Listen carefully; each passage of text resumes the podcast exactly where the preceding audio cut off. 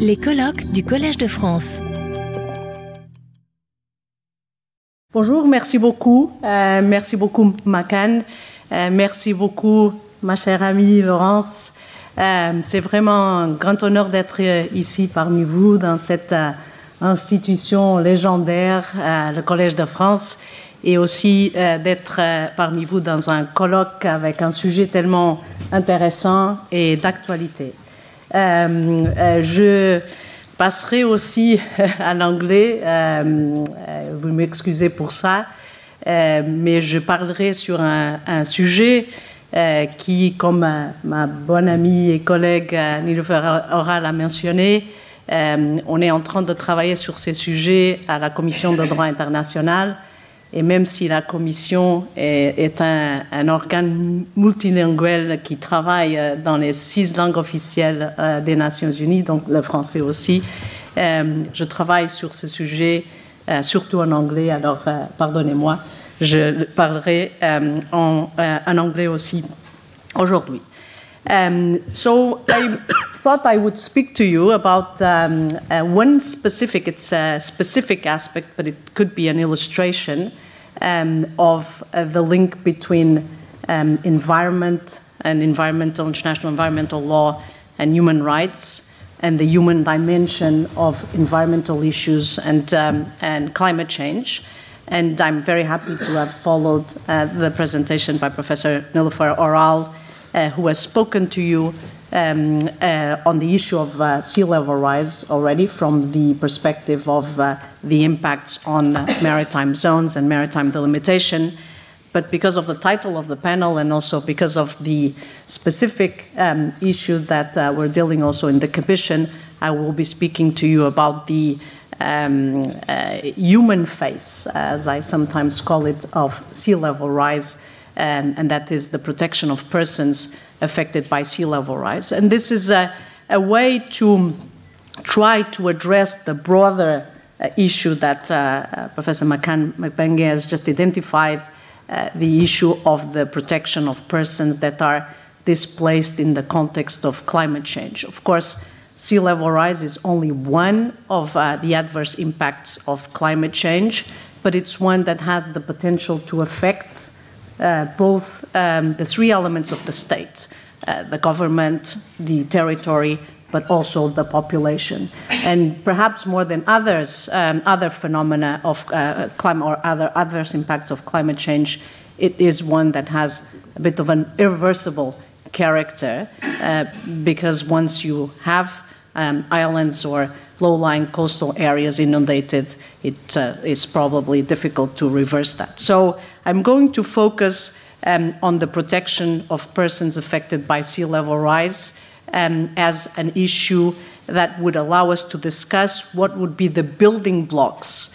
uh, for the legal protection of persons displaced in the context of climate change. And of course, what I'm going to be saying is uh, very much linked to um, uh, the work that we're doing in the International Law Commission. Uh, has already explained well. Um, how the topic uh, came into the agenda of the Commission after also the ILA um, committee, uh, where I also see Nella here as a colleague, and I'm also in that committee. Um, uh, uh it has treated that issue, and then the ILC took it up uh, with strong support from uh, member states in the General Assembly, and including a proposal by Micronesia. And we've put the topic on the agenda, and we are addressing three different aspects law of the sea, um, statehood, and the protection of persons. So I'm going to use our work uh, that we're doing currently in the Commission, and we hope to finish the study by 2025 um, uh, to discuss legal blocks for uh, uh building blocks for legal protection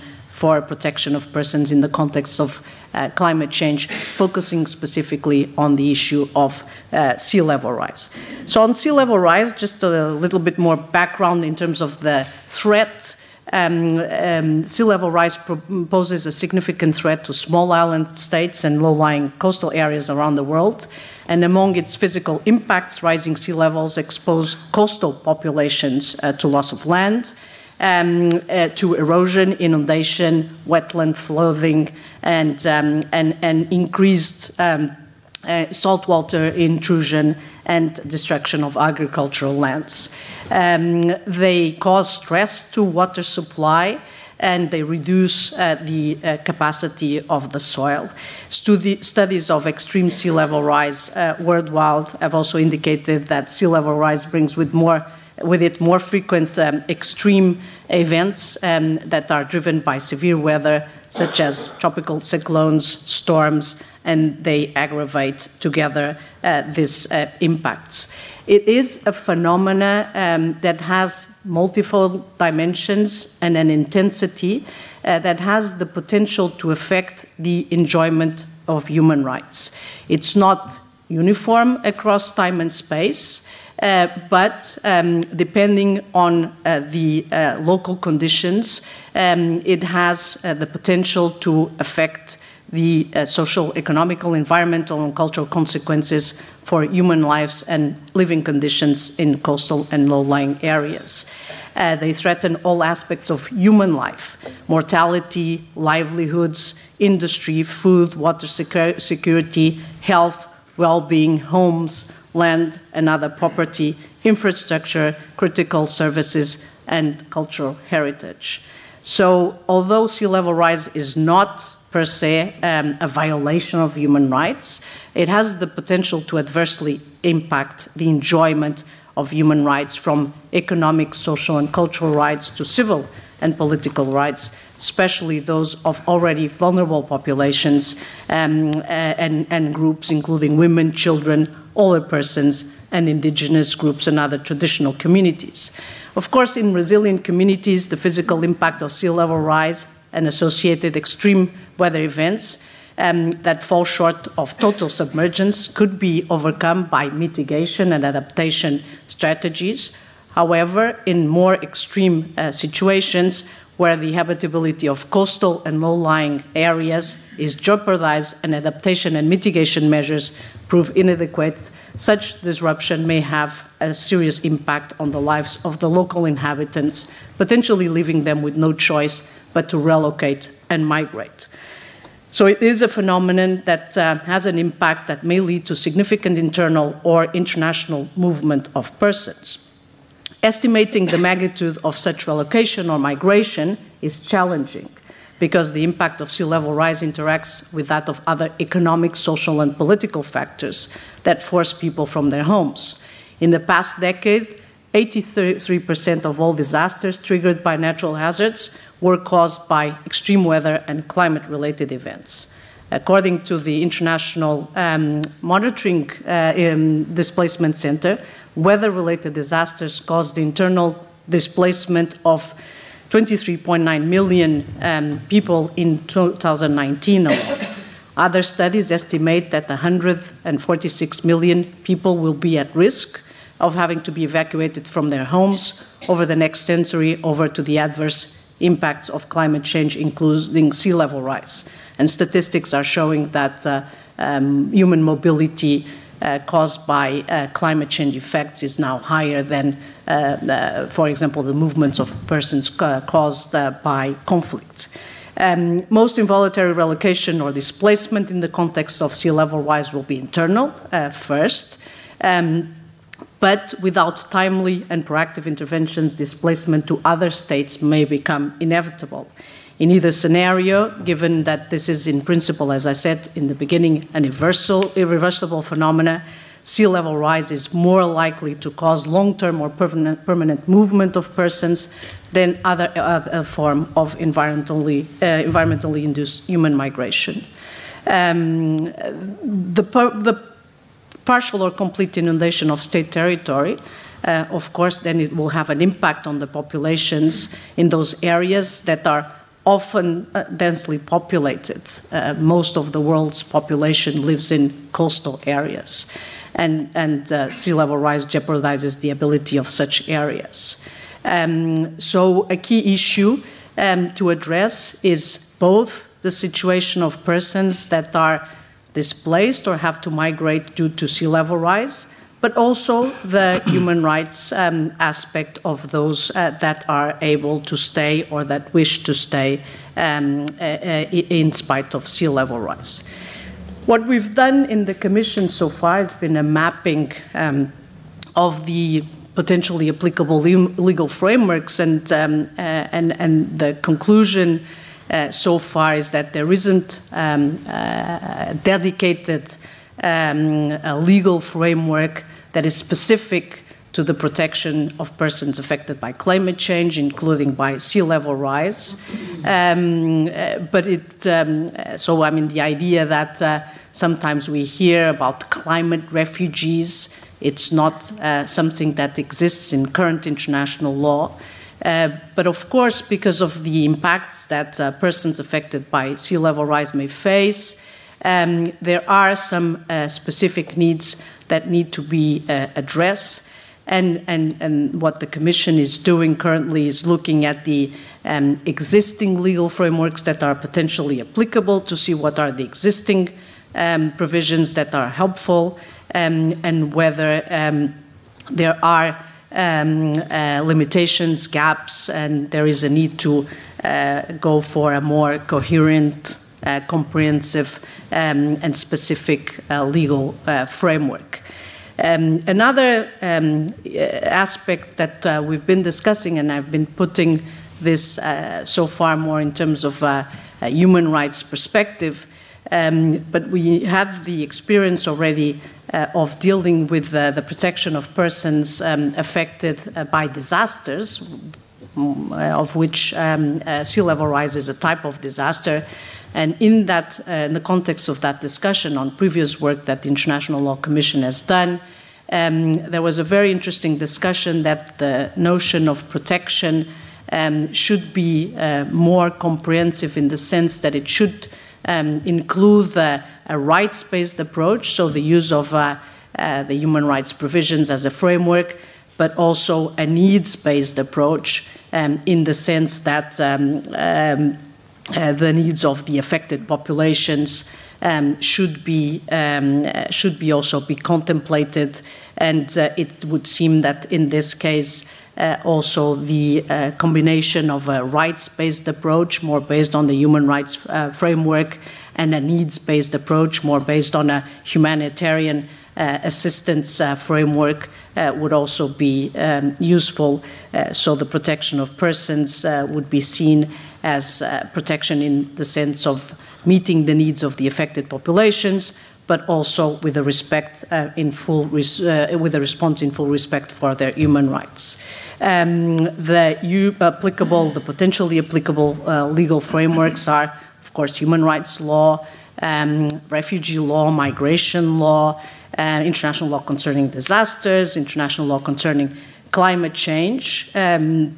and we've also been looking at um, state practice to see what, uh, uh, what states and also international organizations have been doing um, uh, to um, address this issue. Of course, uh, when one thinks about the International Law Commission, one thinks about the traditional a mandate of uh, codification and progressive development in areas where state practice is already quite developed. Uh, but here the feeling was that if you wait, and I think Nilofer pointed that uh, to that too, that if you wait too long, then maybe the response of uh, international law would come too late um, if we are waiting for too long for the practice to fully develop. So, um, uh, and, and although this issue has been um, in the radar of the international community for some time. We see that uh, now it's only now uh, that states that are, especially the ones that are more affected, are uh, thinking about it, taking some measures, and the preliminary assessment of the practice.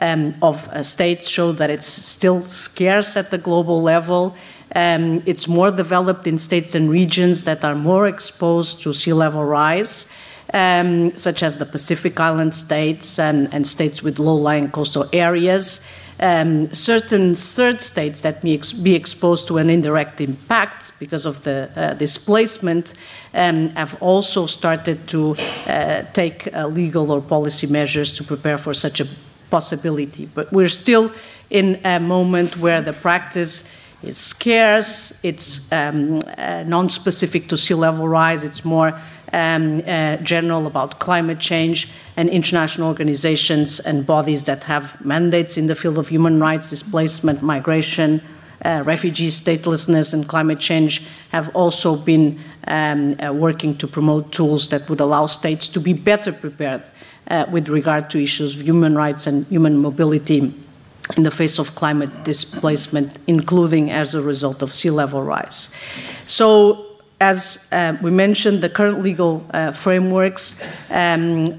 are potentially applicable and they have important uh, protections, uh, but they are not specific to sea level rise. Um, and often they are of a soft law character. I'll mention in a moment some of the relevant instruments for this purpose. Um, but of course, um, the idea um, would be to try to develop, um, identify and develop um, uh, uh, building blocks, a legal framework for the protection of persons in the event uh, of sea level rise. Uh, that could build on the work that the International Law Commission has already done on protection of persons affected by um, uh, disasters, uh, looking at the permanent consequences of sea level rise and, and taking into account that, that character. Um, so the human rights uh, uh, instruments uh, that are already existing, both at the international and regional level, would be um, um, relevant, but also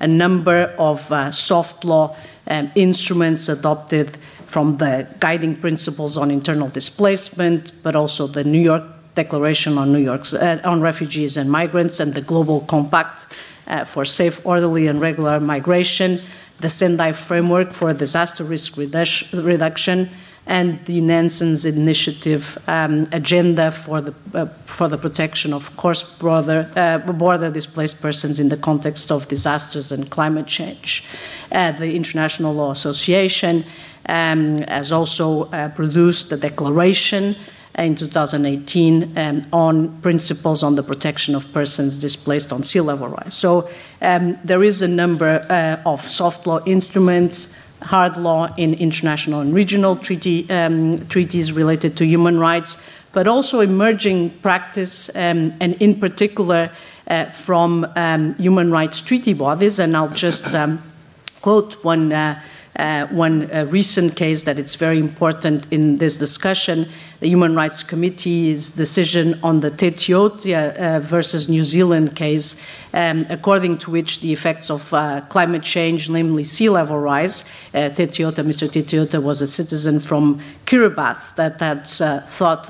refugee status in New Zealand, but the effects may expose individuals to violations under, their, under the Article 6 which is the right to life, and Article 7, the prohibition of torture, cruel, inhuman, and degrading treatment of the uh, International Covenant and civil and political rights, um, thereby tri triggering non refoulement uh, obligations of sending states. Um, given that there is a risk of an entire country being submerged underwater and, and that uh, those conditions of life in such a country may be incompatible with the rights uh, to life and, and prohibition of torture um, uh, before uh, the um, uh, even before the physical disappearance or the possible phys physical disappearance of the state. So there is um, already in soft law and treaty provisions um, and um, regarding human rights um, and, and also in this uh, um, emerging decisions of uh, human rights treaty bodies, um, uh, this idea that there are, even in existing law, but of course then it would be up to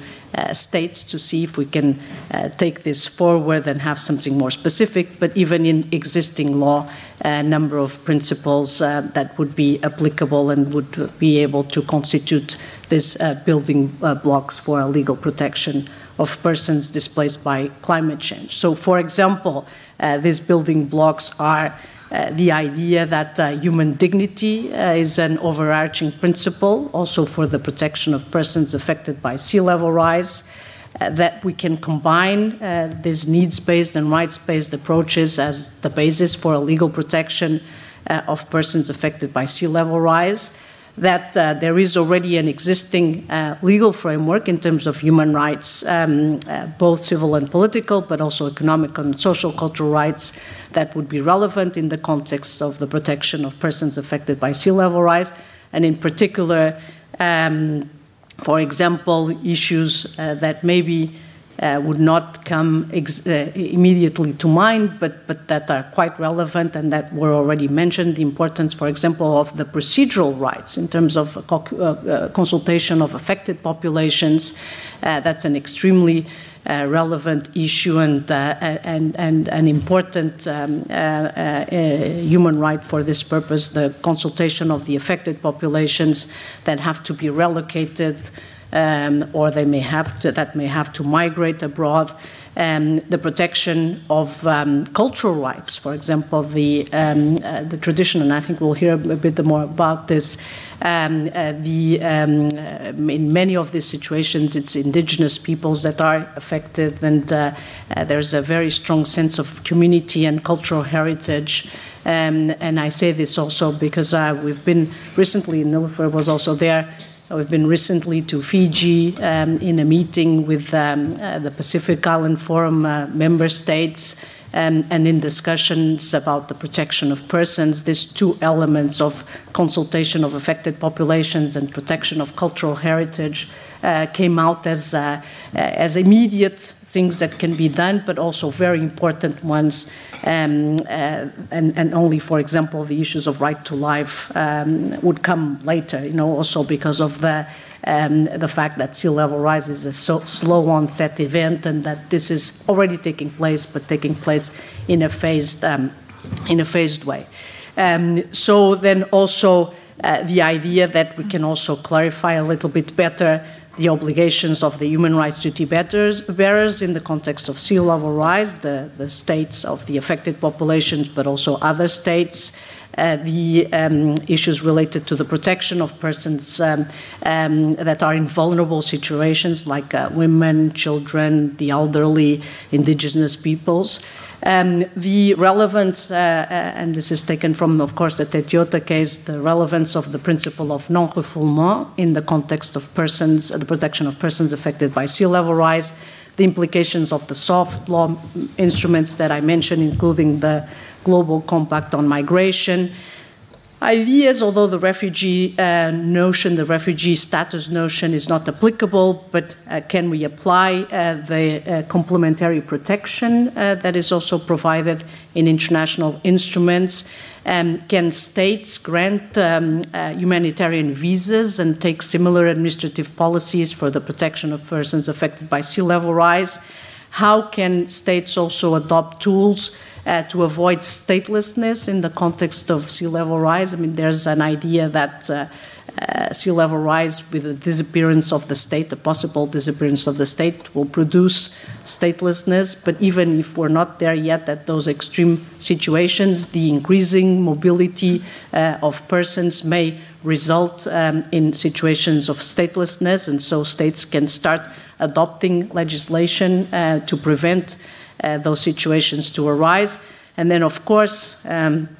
last but not the least, uh, the idea that uh, uh the principle of uh, international cooperation, um, including uh, through institutional paths for interstate, regional, and international cooperation um, regarding the protection of persons affected by sea level rise, can also be developed at the legal from a legal perspective. So in existing law, um, to sum up, there are already a number of protections that one can try to identify and, and, and, and apply to the specific context of uh, persons affected by sea level rise, and I think by analogy also uh, to other situations of uh, climate change uh, adverse impacts. Um, perhaps um, in the future there will be room for um, dedicated legal instrument, um, maybe at the regional level, as we have, for example, the Kampala Convention in, in the context of the African Union that uh, has you know, specific provisions um, um that, um, uh, that are hard law and that relate uh, to the application in, in, in, a specific region. Um, but uh, I think that we have already in current international law a number of important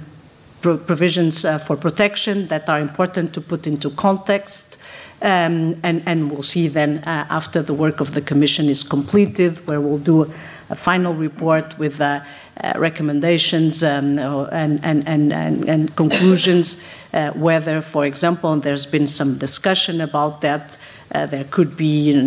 a General Assembly resolution to try to sketch out these building blocks, uh, but that, of course, will not be the task of the Commission, but it will be the task of member states. So I will conclude with that, and uh, merci um, beaucoup uh, de votre attention.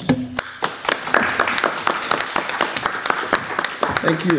Thank you very much, uh, Patricia, for this very insightful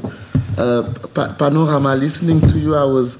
I was wondering um, wh- whether your presentation actually was not um, a good illustration of the discussion in the previous panel,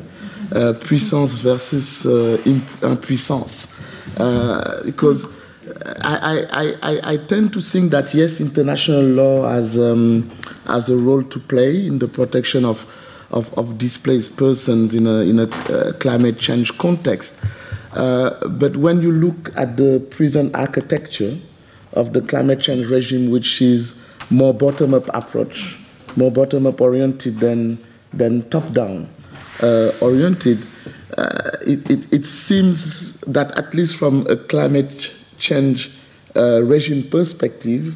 um, the, the, all, the all issue of protection is delegated to states via their nationally determined contributions. And then maybe here we have a, an example where the effectiveness of, of international environmental law, at least in its relation with human rights, would be more um, dependent on domestic law than on international law as, as such. And I wanted just to provoke you on that and maybe come back to it later in the discussion. But we can continue uh, now with um, uh, what I call evolutive alliances between environmental protection and, and, and, and human rights. And of course, uh, when we think, think about those, those evolutive aspects, the, the dynamics uh, between environmental protection and, and the rights of indigenous peoples is, of course, a very important uh, aspect to, um, uh, to, to, to explore. And we, we have the, the pleasure and privilege to have with us uh, Professor Sarah who's associate professor uh, at the Yogis and Keddy, well, who's associate professor and has the Yogis and Keddy chair in human rights law at the Schulich School of Law Marine and Environmental Law Institute of Dalhousie University in Canada. Sarah, you have the floor. Thank you. Retrouvez tous les contenus du Collège de France sur www.colège-2-france.fr.